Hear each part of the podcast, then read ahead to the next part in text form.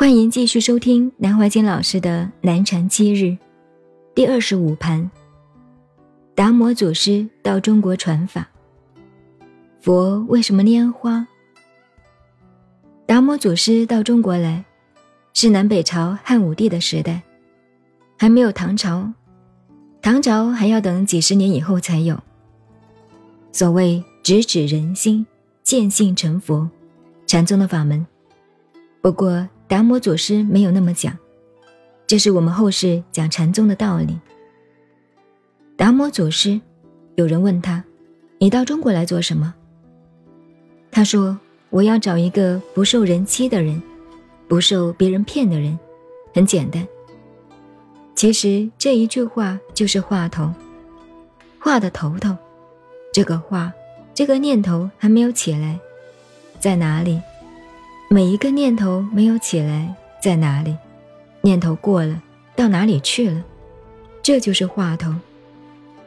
另一个方法讲呢，话头就是问题。人生问题太多了。为什么身体会酸痛？为什么还要吃饭？为什么拉大便？为什么有痛苦？为什么要高兴？这些都是话头。所以达摩祖师说。我到中国来找一个不受人欺的人。换一句话说，找一个不受别人骗的人。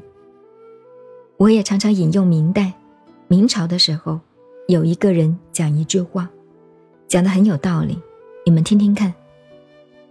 世界上任何一个人，这句话很严重，任何一个人，包括这些教主、大师们都在内，包括这些英雄。帝王豪杰都在内。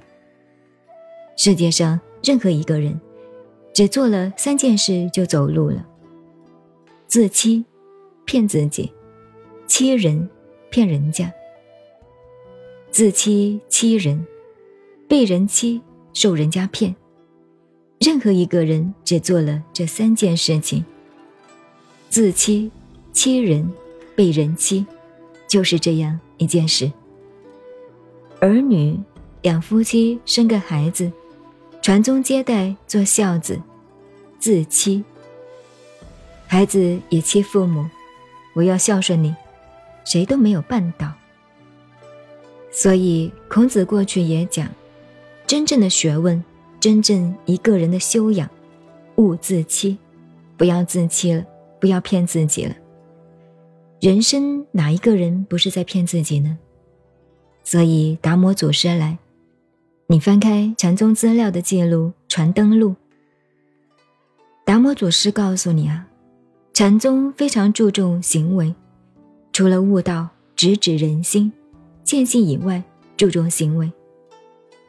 所谓报冤行，意思就是说，我们生命到这个世界，一切都在还账，都在还人家的账，都在。还账的，譬如我们出了家，常常上课堂要念“上报四重恩，下济三途苦”。